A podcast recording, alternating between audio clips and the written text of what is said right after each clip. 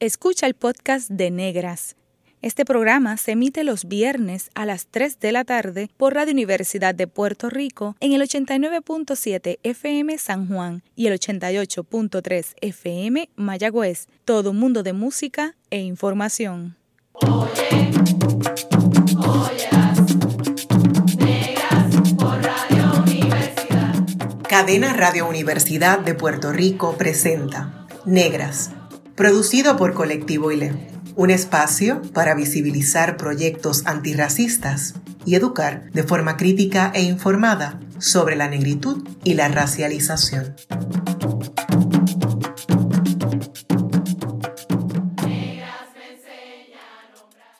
Hoy en Negras les saluda Bárbara Abadía Refach para conversar sobre psicología antirracista y feminista, me acompaña la psicóloga afroperuana Yasmín Reyes Paredes.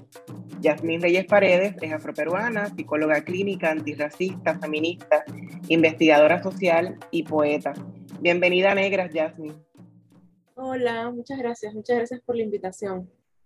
Es un placer tenerla con nosotras en, en Negras. Eh, y saber un poco más, ¿verdad?, sobre, sobre Perú Negro, ¿verdad?, más allá del grupo que se llama Perú Negro, ¿no?, pero eh, en términos de los procesos de racialización eh, en Perú, yo creo que en Puerto Rico, igual que pasa con otra gente que piensa Puerto Rico, un Puerto Rico no negro, yo creo que mucha gente también piensa Perú como un Perú no negro, ¿no? más allá de Susana Vaca, a veces es difícil pensar en, en, en gente afroperuana, ¿no? Así que queremos abordar ese tema en, esta edición de Negras de hoy. Yasmin, háblenos un poco sobre usted para que la audiencia puertorriqueña le conozca, de qué parte de Perú es oriunda y un poco el trasfondo familiar y educativo. Eh, bueno, yo nací en, Lima, en la capital de Perú, en Lima, Perú. Eh, bueno, vengo de una familia con raíces afroperuanas, raíces indígenas, ¿no? Eh, una de las características de las familias peruanas es el la gran cantidad de mestizaje ¿no? que hay. ¿no? Entonces, eh, hay muchas familias pues, eh, interraciales, ¿no? como, como, se llaman acá también. Entonces, mi papá es una persona afrodescendiente que se identifica como una persona afrodescendiente, ¿no?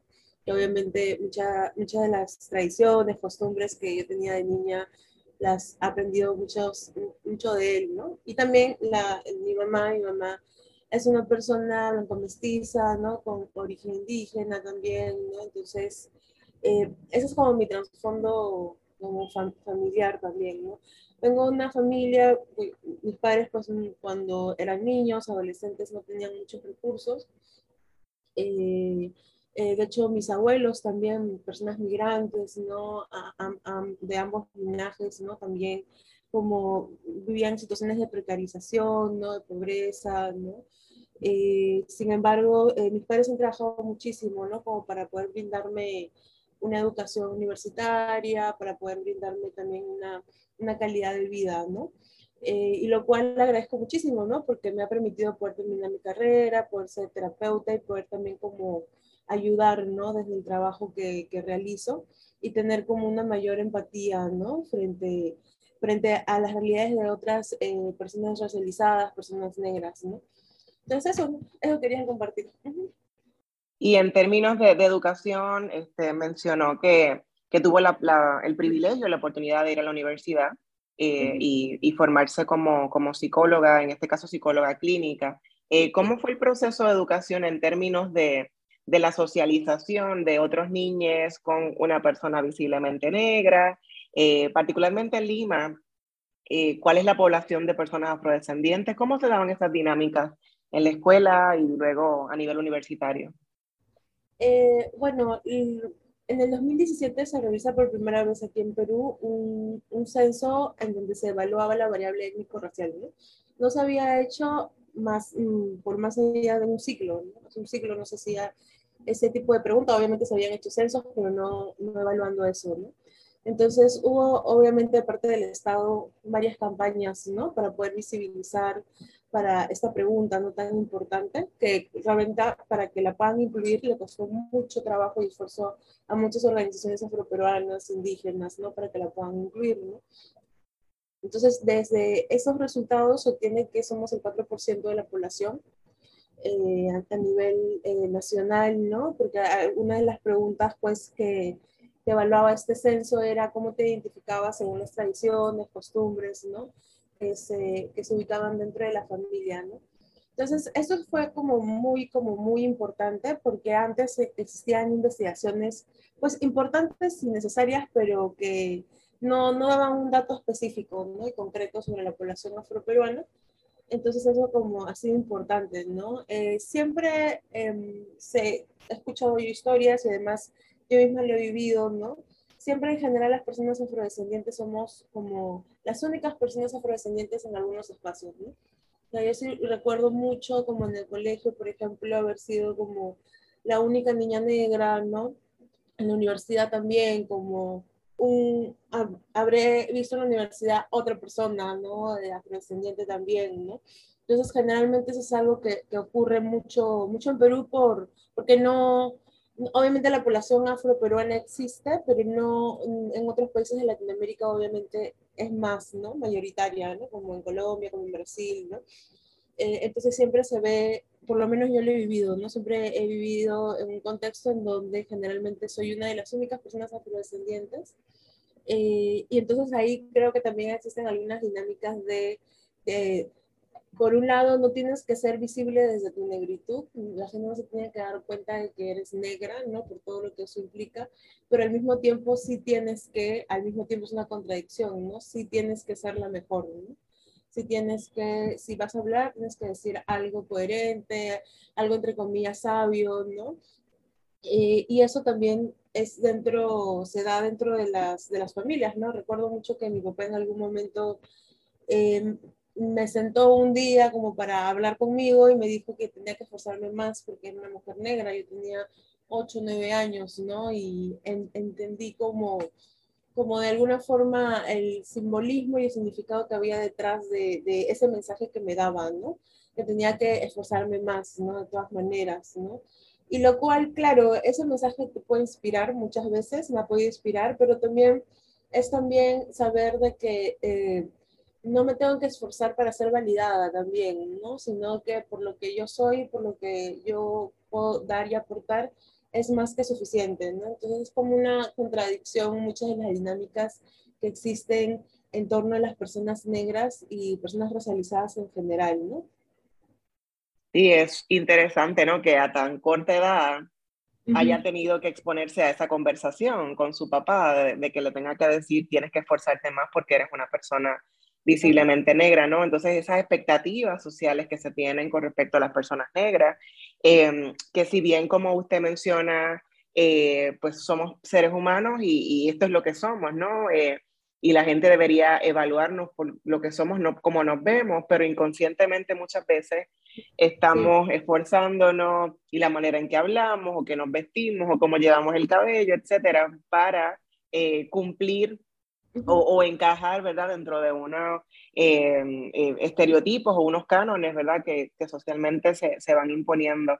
Así que es interesante y a la vez em, problemático o, doloroso tener que pensar que tan a tan temprana edad ya se tienen estas conversaciones, como ocurre en Estados Unidos, que se llama The Talk, el hablar sobre, por, particularmente con, con niños o jóvenes eh, negros, de, cómo comportarse porque pueden ser víctimas de brutalidad policíaca, de ser criminalizados por el mero hecho de, de andar eh, por la calle, por, por, cómo caminan, por cómo visten, etc. ¿no? Entonces em, es, es, muy complicado ¿no? Y, y, es parte de lo que llamamos el proceso de cómo se racializan a las personas no blancas em, en Puerto Rico y ahora vemos que Perú pues, ocurre muy similar que, que en Puerto Rico.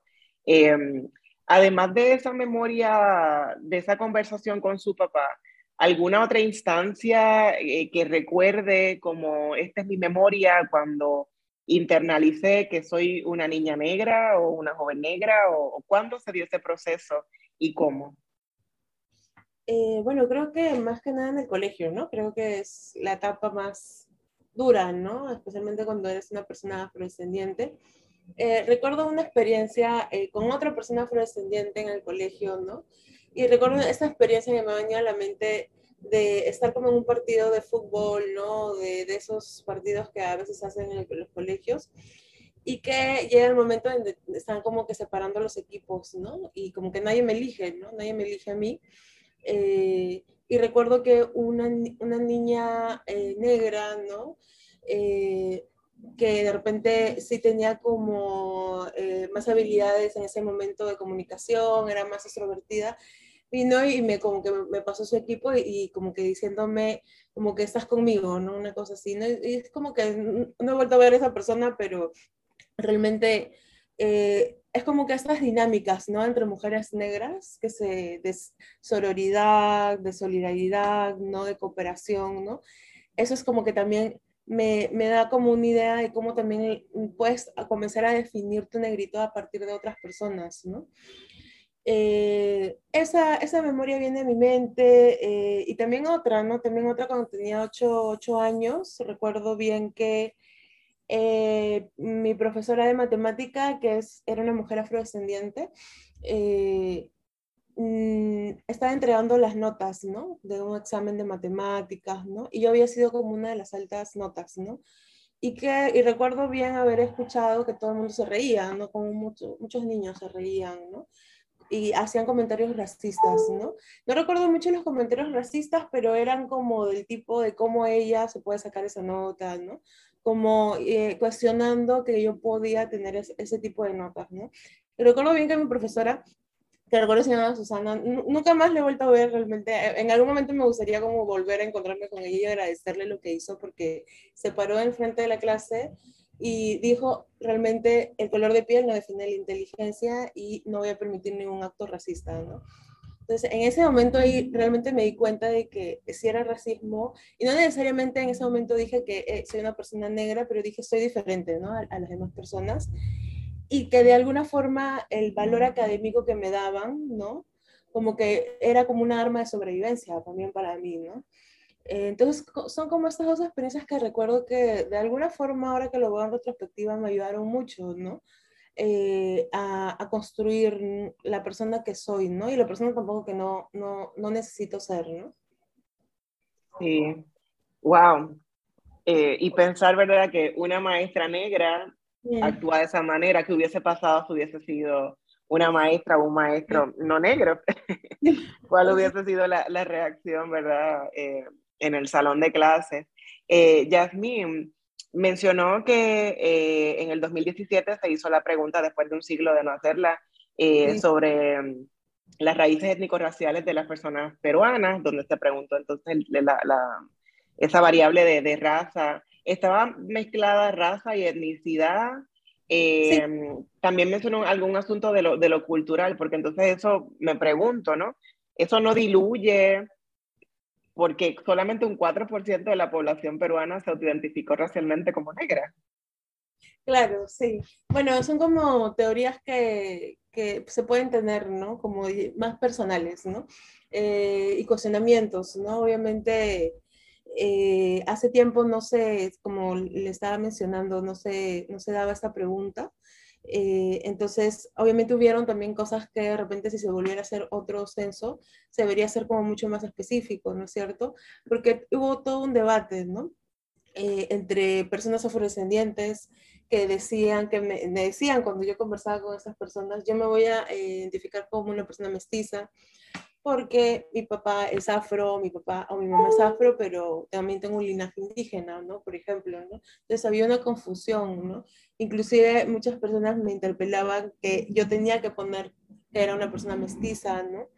Porque mi mamá es blanca y mi papá es negro, entonces eh, si seguimos la categoría, la lógica de la categoría, eh, entraría en, ese mestizaje, ¿no es cierto? Pero claro, ahí creo que es como comenzar a especificar, ¿no? Que obviamente cómo se construye la identidad, ¿no? Que, es, ¿Qué es lo que hablamos cuando hablamos de identidad? ¿no? no solo hablamos de características físicas, sino también de todo lo que va unido ¿no? a, a la negritud, ¿no? Y que obviamente yo puedo sí tener raíces indígenas, pero eso no me ha interpelado en mi socialización, porque al final importa, ¿no? Cómo te socializas en el mundo. Eh, y como de alguna forma a mí no, en la calle cuando me han violentado de forma racista, no me violentan desde mi origen indígena, ¿no? sino desde mi racialización como persona negra. ¿no? Entonces se generó todo este debate y creo que sí es necesario como que de forma mucho más explícita, ¿no? Para una próxima oportunidad. Y yo creo que no exactamente el 4%, siento que, más bien, inclusive algunas investigaciones de años anteriores habían dado la cifra del 10%, ¿no? De como casi el doble, ¿no? De ese porcentaje, ¿no? Eh, pero igual es como un primer acercamiento como eh, específico, ¿no? Porque obviamente de ahí se, se ha podido también sacar información sobre eh, cuántas personas afrodescendientes son hombres, mujeres, cuántas personas acceden a un sistema de salud, a un sistema universitario, a un sistema de calidad de vida, ¿no? Eh, entonces eso también como esa información que no se tenía antes y eso también es como, como muy, muy relevante, ¿no? Sí, eh, me parece interesante y lo vinculo también a otras conversaciones que hemos tenido aquí en Negras con invitadas particularmente de Colombia, que hablan de, del genocidio negro, que una vez hacen los censos, incluyen la variable raza, pues sigue bajando la población que se autoidentifica racialmente como negra. Recientemente en Puerto Rico ocurrió lo mismo. En el censo del 2010 fue un 12% eh, de la población y en el 2020 fue un 7% de la población pero sí aumentó el porcentaje de personas que se autoidentificaron racialmente con más de una categoría racial. Entonces aumentó el mestizaje, digamos, y la gente que dice que es de más de una raza, pero bajo el de las personas negras. Y también, ¿verdad? Eh, la falta de, educación, de cómo eh, interpelar estos, estos instrumentos, cómo, cómo llenarlos, como eh, mucha gente tiene eh, mucha reticencia por un lado a llenarlo, por otro lado eh, la, la, confusión entre lo étnico y lo racial. No, pero es que ya puse que era puertorriqueña, no hace falta poner que soy otra cosa más. Entonces supongo que, que, en Perú, ¿verdad? Entonces, como algo que mencionó que me parece que es bien importante eh, rescatarlo, es cómo somos em, interpelados, cómo la gente nos trata. Podemos, la mayor parte de la gente es mezclada de alguna manera, ¿no? Entonces, eh, pero ¿qué es lo que se ve? Que es lo que está, ¿verdad? Flor de piel, de, eso es lo que eh, lamentablemente en muchas ocasiones dice cómo vas a ser tratada, ¿no? Entonces es bien importante, ¿no? Eh, su mamá es blanca, eh, hay raíces indígenas, por supuesto, pero lo que se ve es una persona de piel oscura, ¿no? Con unos rasgos fenotípicos que se asocian con, con negritud. un breve panorama de cómo se manifiesta el racismo antinegro en Perú. Ya mencionó algunas experiencias en la escuela, Em, incluso con este mismo instrumento eh, de, ese censo del 2017. Em, ¿De qué otras maneras se manifiesta el racismo antinegro? Bueno, en, espacios bastante públicos, ¿no? Por ejemplo, siempre hay algunas noticias del año pasado, una compañera afroperuana entró a una tienda, ¿no? Con su hijo y cuando salió eh, le pidieron como este ticket de que has comprado y como no lo tenía, eh, la comenzaron a perseguir, ¿no? obviamente asumiendo bajo el estereotipo de que es afrodescendiente, entonces es una persona que roba, una persona que es ladrona, ¿no? Y, y, como que lamentablemente recibió un trato totalmente deshumanizante, violento, agresivo, ¿no? Eh, y realmente esa experiencia a mí me afectó mucho, ¿no? Porque no solo es una persona que conozco, ¿no? Además de estos espacios de activismo, sino que además es algo que también personalmente a mí a veces me pasa, ¿no? Cuando voy a algunos centros comerciales, ¿no? Como que a, todo el mundo le, le, piden como este voucher, este ticker, ¿no? Y como que generalmente son las personas negras, ¿no? Que no, o las personas racializadas que no, ¿no? Y es por qué, ¿no? Entonces se presenta también desde estos lugares, ¿no? En donde hay también como espacios públicos, ¿no? Más, más que nada en donde un poco deshumanizan, ¿no? Tu, tu identidad y tu, y tu existencia, ¿no? Eso, eso es por un lado, de alguna forma, de repente, como para dar un ejemplo mucho más concreto, ¿no? De cómo se vive el racismo en, eh, en espacios públicos, pero también creo que algo muy peligroso como parte de cómo se expresa el racismo, es este racismo expresado de forma muy sutil, ¿no? Eh, en donde a veces no, o sea, como que hay que tener de verdad herramientas antirracistas como para poder a veces identificarlo, ¿no? Y por ejemplo en espacios académicos, ¿no? O entre espacios de feminismo, ¿no? en las que desde el 2015, 16 vengo siendo parte, ¿no? Entonces hay como por ejemplo, hay prácticas de instrumentalización de mujeres blancas, académicas, feministas, ¿no? Hacia mujeres negras, ¿no? O no una validación de los saberes, ¿no? De personas afrodescendientes, ¿no?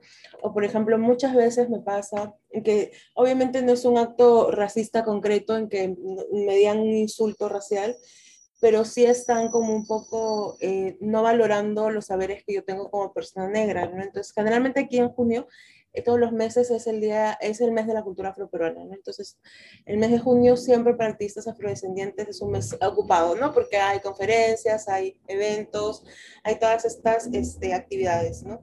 Y casi siempre, obviamente, me, me, piden la participación. Y en algunos lugares me piden hacer cosas mucho más extensas, ¿no? Como talleres, ¿no? Que requieren no solo de mi propia sabiduría, habilidades, sino también de mi propio tiempo, ¿no? Y muchas de estas organizaciones que cuentan con recursos, ¿no? Que cuentan con fondos inclusive, como que asumen que tenemos que hacer ese trabajo de forma gratuita, ¿no? Eh, y realmente eso es algo que yo he venido cuestionando como una práctica extractivista y una práctica eh, de instrumentalización, ¿no? El trabajo de las personas racializadas, el trabajo de las personas negras importa realmente, ¿no? Y, como que no se puede desmerecer, como asumiendo que porque somos activistas tenemos el deber de educar a todas las personas, ¿no? Y creo que eso también es otra parte de cómo se puede eh, expresar el racismo, ¿no? Y que obviamente puede pasar de forma muy sutil y que, pero igual cuando lo converso con mucha gente negra de aquí, igual se quedan como cierto, como una especie de ruido, ¿no? De que esta situación no está bien, pero que si digo algo voy a parecer como muy exagerada o muy exagerado, ¿no? Eh, pero bueno, gracias al linaje de mi familia generalmente soy muy confrontativa y soy bastante honesta, ¿no? Este, entonces, sí suelo decir lo que pienso, ¿por qué no voy a participar en este espacio? No, no, no solo dar una excusa así o más, sino como, un, como la verdadera razón por la que no estoy haciéndolo para que esto también se pueda llegar a cuestionar, ¿no? Más personas, ¿no? Entonces, de alguna forma son algunas de las manifestaciones, ¿no? El racismo eh, antinegro aquí, ¿no? Eh, con tan, de alguna forma igual tan poca población afrodescendiente, igual eh, también existe eh, mm, de alguna forma prácticas racistas entre, por ejemplo, personas indígenas y personas afrodescendientes también, y viceversa, ¿no? Es como, también hay que hacer un cuestionamiento ahí, creo que hay una herida ahí eh, traída obviamente por la colonización y la esclavización entre, esta, entre estas dos identidades, ¿no? Y que también se generan como muchas prácticas. Yo muchas veces he escuchado a la familia de, de, de mi de, de, mi parte afro, ¿no? la familia de mi papá, hacer comentarios racistas sobre población indígena, por ejemplo, ¿no? Y también he escuchado a personas indígenas hacerlo sobre, sobre la identidad afroperuana, ¿no? Entonces son como manifestaciones del racismo que también hay que tenerlo, creo que en cuenta, ¿no? Eh, y bueno, eso creo que es lo que también se me viene a la mente, lo que he visto y lo que vengo viendo ¿no? en estos últimos años. Sí, muy similar a, a, lo que ocurre en otros lugares, incluyendo Puerto Rico. La verdad que se repiten las historias. Eh, Yasmín, ¿cómo llegó a la psicología? Oh, bien, este, bueno, primero no, no, primero quería ser doctora, ¿no? Ahí, ahí cuando tenía 15 años más o menos. Eh, eh, y luego quería ser ingeniero industrial y luego decidí estudiar economía porque era muy buena con los números, con las matemáticas, de hecho en el colegio iba mucho a estos concursos de matemáticas a nivel nacional. Eh, entonces, este, dije, bueno, voy a estudiar economía porque eso es lo que se espera, ¿no? Como que generalmente dan estas carreras, ¿no? Y bueno, y además obviamente mi papá eh, nos había mencionado que sí nos iba a poder ayudar para poder estudiar en una universidad. Entonces, justamente, yo tengo dos hermanas mayores y una había ingresado a Derecho y la otra había ingresado a Publicidad, ¿no? Entonces, como que lo que se esperaba era tener como una carrera así, pero yo estoy en una universidad súper blanca, ¿no? Eh, súper blanca, súper racista, súper clasista, ¿no? En donde estaba en un salón eh, lleno de personas blancas y yo la única afrodescendiente, como que durante todo ese año tuve que cambiarme de carrera porque tuve como una fase de depresión, ¿no? No, no llegando a ser como un trastorno así de depresión, pero sí como varios episodios de ansiedad y de depresión, que en ese momento eh, como que mucha gente me decía, no, es que no te estás esforzando, es que estás siendo floja, ¿no? Como que lo entendí como que no me esforcé y no fue un año bueno para mí, ¿no? Pero ahora lo entiendo que en realidad era el racismo, era el trauma racial, ¿no? Ahí activándose y la memoria ancestral, ¿no? De alguna forma del cuerpo, ¿no? Como está rodeada de tantas personas blancas eh, y además que tenían muchos conocimientos y venían de otro contexto también, ¿no? Entonces sí tenía la sensación de, de, sentirme como muy mal estando ahí, ¿no? Entonces decido cambiarme a, a, psicología, ¿no? También con muchos temores, ¿no? No, no estando muy segura en los primeros años de, de que eso iba a resultar, ¿no?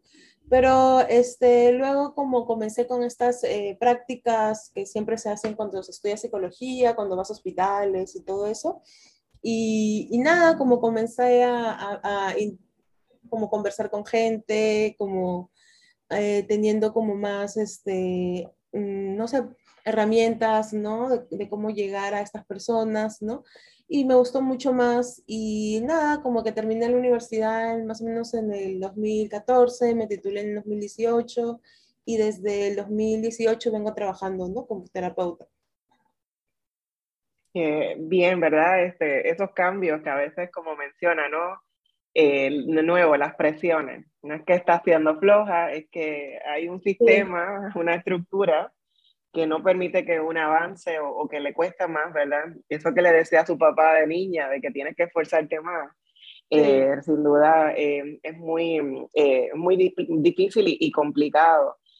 nos queda bien poquito en este segmento, pero me gustaría preguntarle como profesional de la salud mental, si considera que la disciplina de la psicología es una que se rige por una mirada cis heteronormativa blanca, ¿no?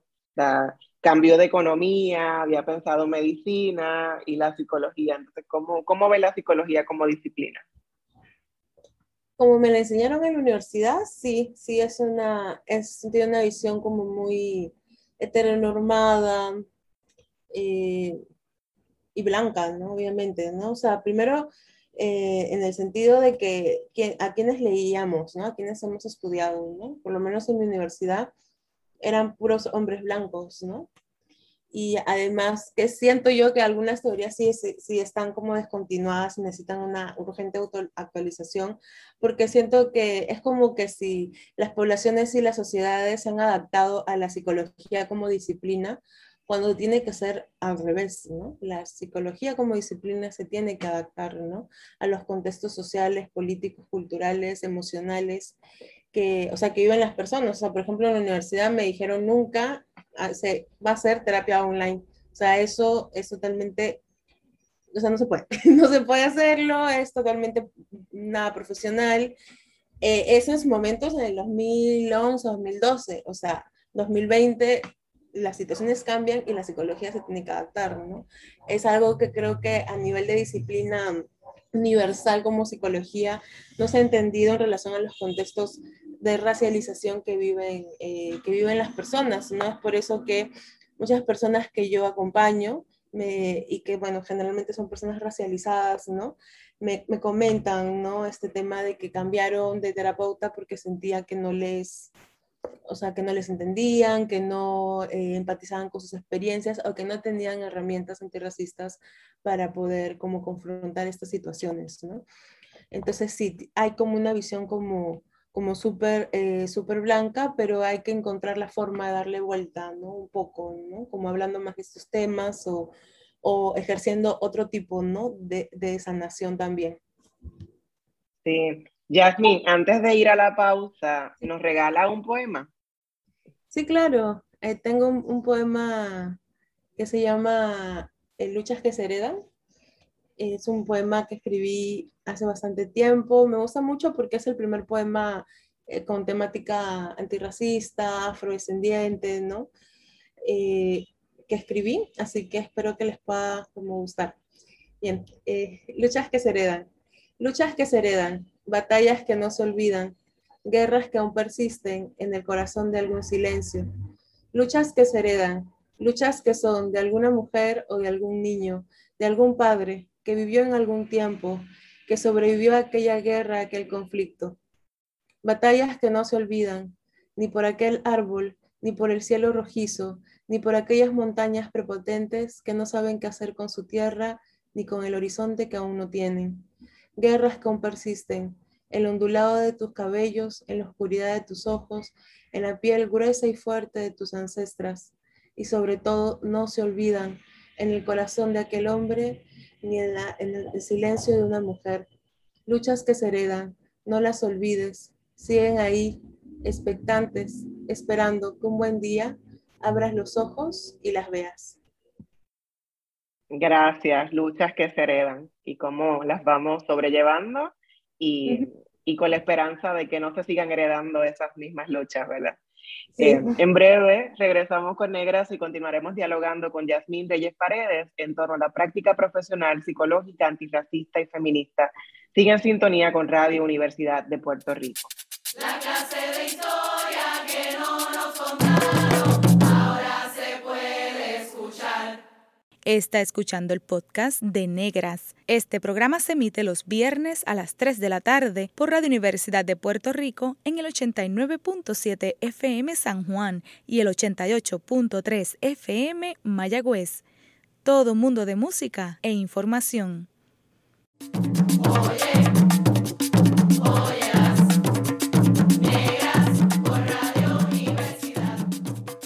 Usted está escuchando Negras, inspiradas en las grandezas de nuestras ancestras. Le saluda Bárbara Abadía. Hoy converso con la psicóloga clínica Yasmín Reyes Paredes sobre psicología y negritud en Perú y eh, cómo podemos vincularlo también al caso de Puerto Rico. Yasmín, en el segmento anterior mencionaba cómo la psicología, ¿verdad? Como disciplina, tiende a ser muy blanca, muy cis heteronormativa, eh, desde el punto de vista del hombre blanco, ¿no? Es lo que se lee, lo que se estudia. Em, y la, la, necesidad de incorporar entonces otras intersecciones en el análisis, ¿verdad? De, eh, cada caso es distinto, ¿no? Em, pero la importancia de, de, incluir esas otras miradas eh, dentro de, de, la práctica y de la terapia, ¿verdad? Psicológica. ¿Cómo describe la salud mental de las personas afrodescendientes? ¿Cuál puede ser ese hilo conductor, esa constante que ha visto eh, en su carrera como psicóloga clínica? Eh, sí, es como una, como una, pregunta que tiene también muchos hilos, ¿no? También como muchas miradas, ¿no? Creo que lo, lo principal, ¿no? Es cómo las personas afrodescendientes nos conectamos con el cuerpo, ¿no? Nos conectamos con, con la sabiduría también del cuerpo. ¿no? Creo que hay, he identificado que hay como una desconexión en personas afrodescendientes, ¿no? Una desconexión con el cuerpo, ¿no? Y que esta desconexión no viene en forma consciente, sino por eh, toda la historia, ¿no? Eh, generada, que, ha generado trauma racial y generada por la esclavización y los procesos de colonización a nivel ancestral, ¿no? Entonces, el gran eh, digamos, problemática, ¿no? De que existe una desconexión con el cuerpo, es que a partir de una desconexión con el cuerpo hay una desconexión con las necesidades, ¿no? Emocionales, ¿no? Si no conecto con mi cuerpo, no puedo como sentirlo, no puedo sentirme y no puedo sentir lo que necesito, ¿no? Eh, desde ahí se pueden como también, como, como obtener varias, como entender varias cosas, ¿no? En torno a las personas negras, ¿no? Eso es uno, ¿no? Lo, lo segundo también es en relación al autoconcepto, ¿no? Que tienen las personas negras sobre su propia existencia, ¿no? Generalmente hay como un bajo autoconcepto o una creencia de que nos tenemos que esforzar más para lograr algunas cosas, que es donde ahí opera, ¿no? Se, se asienta el síndrome del impostor, que a veces hemos escuchado, ¿no? Que existe y que es más recurrente en mujeres y en personas racializadas, ¿no? Eh, entonces hay como una eh, inseguridad, ¿no? Inseguridad permanente y porque las personas negras eh, vemos el mundo como también un mundo un poco inseguro, ¿no? Eh, en donde como que luchamos mucho para encontrar espacios seguros, ¿no? Todo el tiempo, ¿no? En la academia, en lo familiar, en las relaciones sexoafectivas, ¿no? Entonces, por eso nos, nos pone también en una situación de constante alerta, ¿no? Y que una situación que muchas veces yo la cuestiono a mí misma y digo, eh, eso también es algo muy injusto, no estar alerta todo el tiempo no te permite disfrutar y conectarte de otras cosas, ¿no? Que por ejemplo las personas no negras no tienen que hacer ese trabajo interno, ¿no? Eh, entonces, eh, de todas maneras eh, existe eso, ¿no? Como un poco en nuestra psique, en nuestra propia psicología interna, y que de alguna forma diría que estas, como estas cosas que he mencionado pueden tener algunas consecuencias y reflejos, ¿no? En la personalidad. Por ejemplo, de parte de la desconexión con el cuerpo, ¿no? Eh, las personas a partir de eso se pueden convertir en, en personas como eh, como un poco desconectadas de sí mismas, ¿no? Como solo aceptando la vida como si vivieran un piloto automático y no conectándose con cada decisión, no conectándose con cada cosa que hacen, ¿no? Es como una ausencia del presente, no se vive en el presente. Si uno se encuentra desconectada del cuerpo, nunca está en el presente. Y hay una gran consecuencia de ser una persona negra y no vivir en el presente.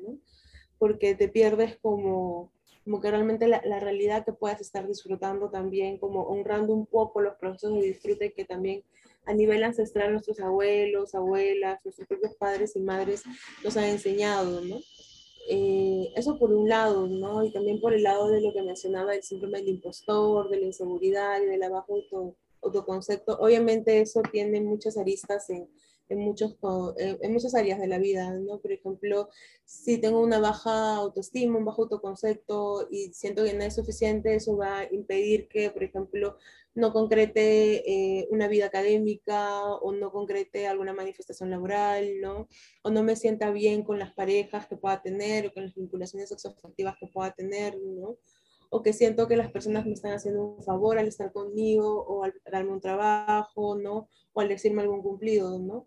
Entonces, eh, diría como, como línea base estas cosas que he mencionado que, que traen como consecuencias, ¿no? En las diferentes áreas de, de vida, ¿no? En las personas afrodescendientes. Sí. Tan reciente como octubre de 2021, la American Psychological Association, eh, APA por sus siglas en inglés, la Asociación Americana de Psicología, pidió disculpas a las personas no blancas, eh, people of color, como ellos eh, escribieron, eh, por el papel de la APA en promover, perpetuar y no desafiar el racismo, la discriminación racial y la supremacía blanca en Estados Unidos. ¿Cuál es la importancia de atender la salud mental desde diversas intersecciones como la racial y la de género, principalmente en Perú, ¿verdad? En el caso de Puerto Rico, la Asociación de Psicólogos y Psicólogas de Puerto Rico se rige mucho por la eh, organización estadounidense. No sé cuál es el caso de, de Perú, si también están afiliadas a, la American Psychological Association y, cómo opera. Eh, o sea, primero pensar, solamente hace cuatro meses atrás hubo esa disculpa pública. Entonces, ¿cómo opera la psicología peruana eh, desde ese punto de vista? Claro. Bueno, primero con lo que me menciona, me parece eh, esta comunicación, ¿no? De parte de esta asociación muy histórica, ¿no? Porque es, es, algo que creo que puede marcar un hito, ¿no? Dentro, no solo para profesionales de la salud mental antirracistas y racializadas, sino para las personas que no son racializadas y que creo yo que tienen una responsabilidad, ¿no? Eh, muy grande, ¿no? En, en ese aspecto, ¿no? Eh, bueno, aquí existe una organización que se llama Colegio Psicólogos de Perú, ¿no? Como, como una organización. Y una organización, desde mi opinión personal, con un sesgo como racista, ¿no? Machista también, ¿no? Como, muy, como que ven la psicología de forma muy tradicional, ¿no? Entonces, en ese sentido, no, no ha habido como algo así que ha pasado con esta asociación que mencionan hace unos meses, ¿no? Aquí. Eh, en realidad sería como como muy, muy necesario, ¿no? Que exista eso, porque sí es algo muy urgente, ¿no? Que se comience a vincular la salud mental con un enfoque antirracista y un enfoque eh, de género, un enfoque interseccional, ¿no? En todo el sentido, ¿no? Eh, el, el, gran problema, no sé si eso sucede por, por, Puerto Rico, pero es que hay como muchos grupos sociales y políticos muy conservadores, ¿no? Muy, muy, muy conservadores. Entonces, por ejemplo, con solamente se habla el tema del género, ya eh, se hablaba del enfoque de género, de poder incluirlo en los colegios. Eh, fue todo un debate, hubieron marchas inclusive de, de, de grupos súper conservadores, ¿no? grupos pro vida, ¿no? Eh, entonces, eso, se, eso generó como mucha, como un límite, ¿no? En, esta, en este proceso, ¿no? Eh, en los temas eh, de racialización, ¿no? O sea, creo que a veces la gente aquí por lo menos tiene un doble discurso, ¿no? Cuando ocurrió lo de George Floyd, del asesinato de George Floyd en mayo del 2020, creo que fue en esas fechas, eh, hubieron muchas personas que, que, salieron pues, en redes sociales, que salieron en las noticias, en los medios de comunicación, como abogando en contra del racismo y, y todo eso. Eh, y luego, un año siguiente, eh, aquí el año pasado han habido elecciones presidenciales y después de mucho tiempo hay un presidente con raíces indígenas, que es Pedro Castillo, ¿no? Y hubieron muchos comentarios racistas, ¿no? En relación a eso, ¿no? Muchos comentarios eh, xenófobos también, o sea, muchos comentarios en relación a todas estas opresiones, ¿no? Que existen, ¿no? Entonces eso me hace pensar de que realmente como sociedad eh, nos resistimos mucho a aceptar que somos una sociedad racista, que también podemos operar el racismo en otros lugares. Eh, y que inclusive hay personas también afrodescendientes o indígenas, ¿no? racializadas que también lo pueden operar.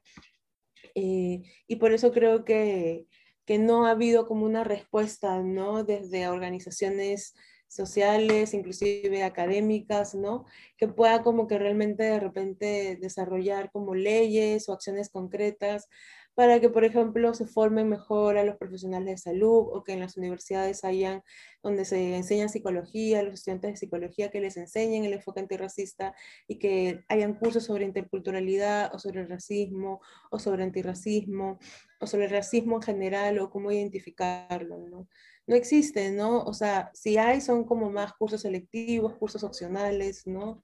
Que si tú quieres como profesional lo puedes hacer, pero no es parte, ¿no? De la currícula como concreta, ¿no?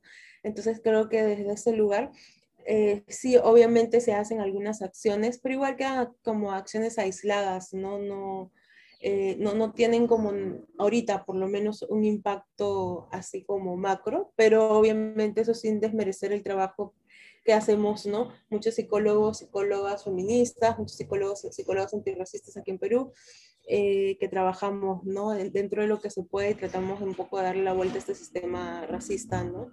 Que, que, existe, por lo menos desde la psicología y también otros profesionales con otras, con otras disciplinas también, también lo, lo, lo vienen haciendo, ¿no?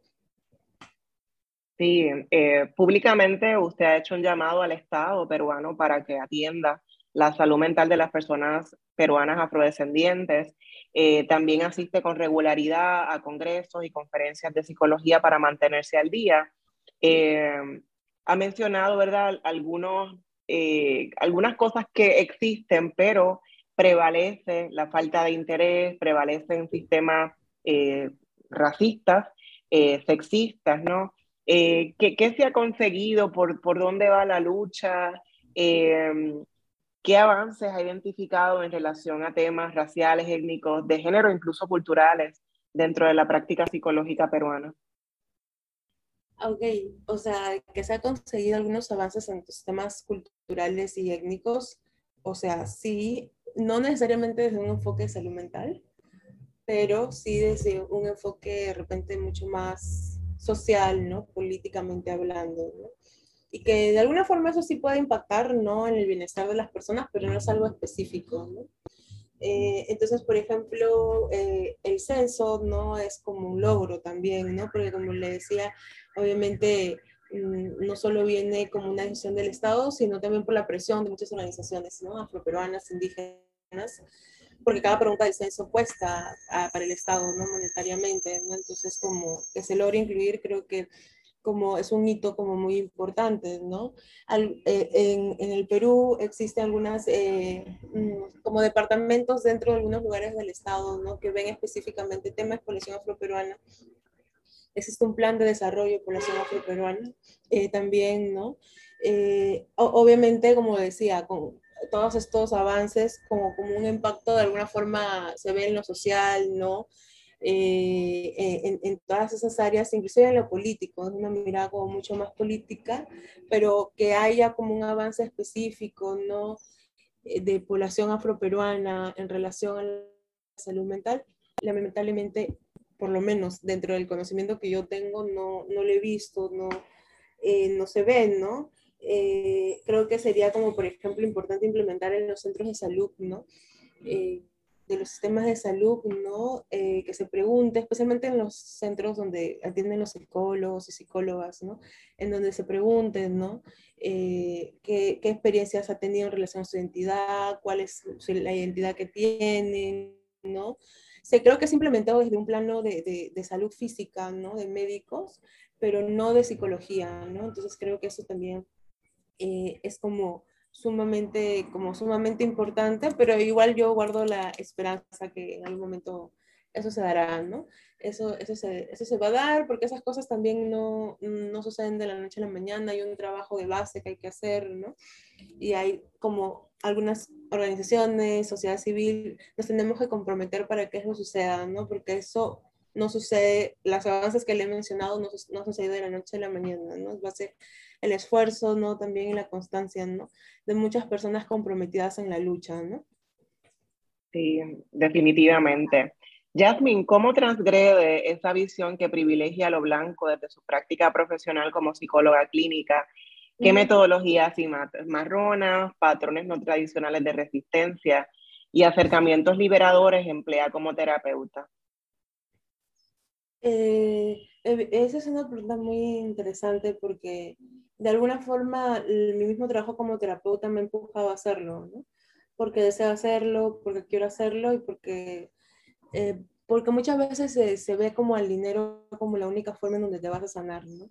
Y no necesariamente es así. Entonces, por eso yo implemento algunos sistemas de trueque, ¿no? De intercambio, especialmente entre, entre mujeres y específicamente entre mujeres eh, racializadas, personas negras, ¿no?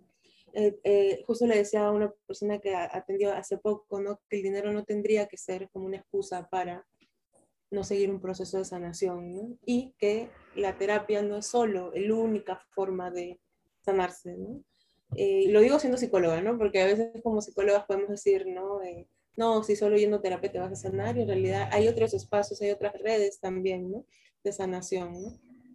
Eh, entonces, como un sistema de intercambio de, saberes, por ejemplo, ¿no? Por ejemplo, yo, intercambio con una persona unas clases de dibujo, ¿no? Que porque es una persona que es dibujante, es artista, yo siempre había querido aprender a dibujar y estoy aprendiendo, ¿no? Ese, ese proceso artístico y le estoy acompañando en, en, su proceso de sanación. Eso para mí me parece como una de las cosas como muy hermosas, ¿no? Eh, bueno, eso es como por un lado y creo que este me, funciona, me funciona bien y creo que me siento bien, ¿no? Al, dar algo que de repente en algún momento cuando yo no he tenido los recursos suficientes para poder sostenerme un acompañamiento, hubiera gustado que eso pase conmigo. Entonces doy algo también que hubiera gustado tener, ¿no? Eh, bueno, eso es por, por un lado y segundo también como, sí, trato de tener siempre como una visión como bastante eh, horizontal, ¿no? En las sesiones de acompañamiento que brindo. Eh, siempre menciono que los, eh, yo como terapeuta no soy dueña de la verdad, no soy dueña de ninguna verdad, solamente soy guía y orientadora, ¿no? Frente a una persona y a su proceso, ¿no? y como que también como que trato de, de, mantener como muchas dinámicas como horizontales, ¿no? Horizontales, ¿no? Porque, por ejemplo, ¿no? Estas, estas cosas de eh, en la universidad me enseñaba, si tú te encuentras una persona que tú acompañas, una persona que es tu paciente en otros espacios, ¿no? No puedes, no, no, puede, no puede haber esa interacción, ¿no? Y creo que esa es una visión también como muy, mm, como muy blanca de la situación, como muy de solamente eres terapeuta en ese momento, pero también eres un ser humano, ¿no? También puedes tener otro tipo de experiencias, ¿no? Entonces también lo, lo, lo trato de, de, de, ver así, que obviamente sé que trabajo de una psicología no tradicional, ¿no? Y la verdad es para mí la, la forma más cómoda que yo tengo de trabajar y creo que eso es lo, lo, lo, que más vale, ¿no? Porque si yo me siento cómoda con mi trabajo voy a poder dar un buen servicio, ¿no? A las demás personas, ¿no? Entonces diría que son estas dos formas, ¿no? Que empleo eh, como esta visión como desde lo no blanco, ¿no? De aplicar la psicología. Definitivo, sí, es muy interesante, ¿no? Eh, debe ser un proceso, ¿no? Desde cómo ir diseñando estas nuevas formas, ¿verdad? De, mirar la, la, psicología. Usted terminó de estudiar hace muy poco tiempo, ¿no? Entonces, este, cómo ir cambiando, ¿no?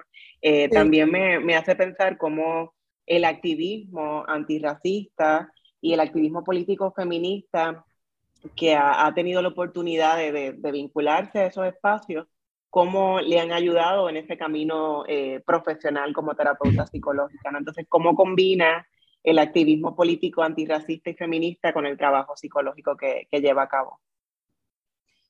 Eh, eh, bueno, yo lo combino en el sentido de que para mí ser feminista interseccional, ser feminista antirracista, ser una feminista negra, es parte internalizada de mi vida. O sea, que en algún momento sí sentía que tenía que ser parte todo el tiempo de estos espacios para poder validarme, ¿no? Esas identidades, pero en realidad eh, soy feminista por decisión propia, soy una persona negra porque así también lo he decidido, ¿no? A nivel espíritu, ¿no? Eh, y, lo sigo siendo, ¿no? Podría desvincularme de mi identidad, muchas personas negras lo hacen, yo decido no hacerlo y deseo tener como una visión como mucho más clara, ¿no? A, partir de eso siento que es como mi raíz, ¿no? Eh, entonces, eh, me gusta mucho como combinarlo, ¿no? En el, sentido de que, por ejemplo, cuando yo hablo de psicología, yo no puedo hablar de una psicología si no hablo de un enfoque antirracista. es como que cuando yo hablo de psicología, siempre estoy hablando de colonización, ¿no? Siempre estoy hablando de eh, antirracismo, siempre estoy hablando de identificar las prácticas de instrumentalización, siempre estoy hablando de identificar eh, algunas dinámicas de racismo sutil, ¿no? Siempre estoy hablando de brindar herramientas, ¿no? De cómo confrontar el racismo, ¿no? entonces es, es, parte de, es parte también de mi, de mi, de mi proceso, ¿no? Eh, y bueno, en el tema de género también, ¿no? Es como, es, es, es, como que se genera como cierta intuición, ¿no? Habilidad como, como terapeuta para poder eh, de, de, repente ver, ¿no? Si una persona está pasando por un proceso de repente eh, de machismo o de una dinámica de patriarcalización, ¿no? Y como brindarle las, herramientas para que lo puedan ver y no decirles qué hacer necesariamente, para mí eso es algo como muy importante, ¿no? Porque no te digo qué hacer, cómo cambiar tu futuro en relación a lo que yo siento, sino te, te lo pongo sobre la mesa y a partir de eso como lo, lo se puede trabajar, ¿no? Eh, entonces, desde ese lugar creo yo que combino mucho estas dos partes de mi vida que al principio cuando era activista no, o sea, cuando comencé en el activismo no, Mm, sentía, está muy diferenciado, soy psicóloga y aparte activista, o sea, es como que creo que me equivoqué, sentía ahí al principio, pero como que de a pocos, ¿no? Se va como cosiendo un poco la forma en que quieres también vivir, ¿no? Sí, sí, no, no, es, no es, tienen por qué estar desligada una cosa de la otra, ¿no?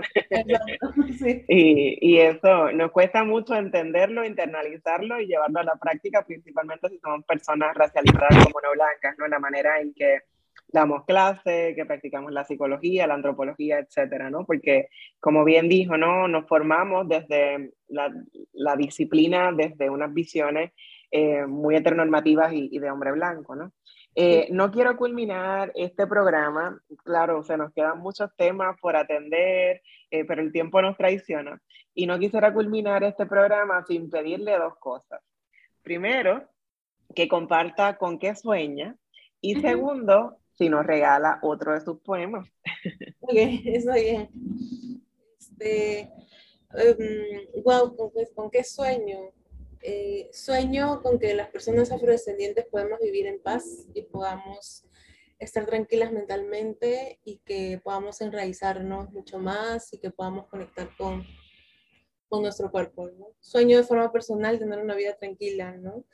Y que, sí, eh, y que eso obviamente es saber de que ningún espacio, ningún espacio merece mi salud mental, merece mi sanación. Con eso sueño y eso sueño también para, para las personas racializadas, ¿no? Eh, sea donde estén, no sea cual sea el territorio, creo que igual nos une algo que es la raíz, ¿no? Que es nuestra identidad raíz y eso nadie, nadie nos puede, nos puede robar, nos puede quitar, ¿no?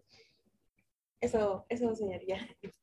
Y bueno, y les quisiera como compartir un, un poema que se llama Ancestra, que lo escribí hace varios, hace varios años, como comencé a sentirme muy inspirada escribir un poco como poemas de, una temática un poco más ancestral, ¿no? Imaginándome un poco cómo fue ese proceso para nuestras ancestras de ser como desplazadas, ¿no? De su territorio, ¿no? un poco, un, poco desde esa conexión. La llevaron a tientas, con los ojos vendados, con las manos de sangre, con las piernas nostálgicas. La sorprendieron en una noche muy oscura, tan oscura que ni recordar el día puede. Y sin saber por qué, unas manos le rodearon el cuello y le quitaron el sueño. Sin saber su nombre, con una lengua extraña, le ataron las manos, le doblaron los pies y le trasquilaron su cabello sin entender. Y con los ojos aún abiertos, vio que con su cabello se iba su identidad. Le arrastraron a golpes al barco más cercano. Le bofetaron la mejilla y le pusieron un bozal en su boca para silenciar a su alma. Pero no, no callaron a sus lágrimas. Estaban vivas como el mar, vivas como los cantos que le cantaban en su casa. Y así, en la oscuridad, se fue alejando de África, poco a poco, casi sin saberlo, como la predicción de un infierno, como el futuro de una pesadilla. Gracias, Jasmine, por esos dos poemas que nos ha regalado en esta edición de Negras. Eh, de verdad que estoy bien agradecida de haber tenido la oportunidad de conversar con usted. Eh, para las personas interesadas en su trabajo, la pueden contactar a través de psicóloga Jasmine Reyes en Instagram, Jasmine J-A-Z-M-I-N, y en Twitter, Afrosanadora. Y también en su correo electrónico, eh, psicóloga Jasmine Reyes Paredes, gmail.com, si no me equivoco. Es gmail.com. Ah, ok, perfecto. Así que pueden buscarla en Instagram, en Twitter o por correo electrónico eh, para, para, saber sobre el trabajo que realiza y también para el acompañamiento terapéutico psicológico. Quiero también agradecer a Itza Santos y Luis Lugo de Radio Universidad por su apoyo en esta edición de Negras. No olviden sintonizar Negras el próximo viernes a las 3 de la tarde. Feliz viernes a todos. Cadena Radio Universidad de Puerto Rico y Colectivo ILE presentaron Negras, asumiendo nuestro justo rol como forjadoras de cambio. Acaba de escuchar el podcast de Negras. Le invitamos a que nos sintonice los viernes a las 3 de la tarde por Radio Universidad de Puerto Rico en el 89.7 FM San Juan y el 88.3 FM Mayagüez. Todo un mundo de música e información.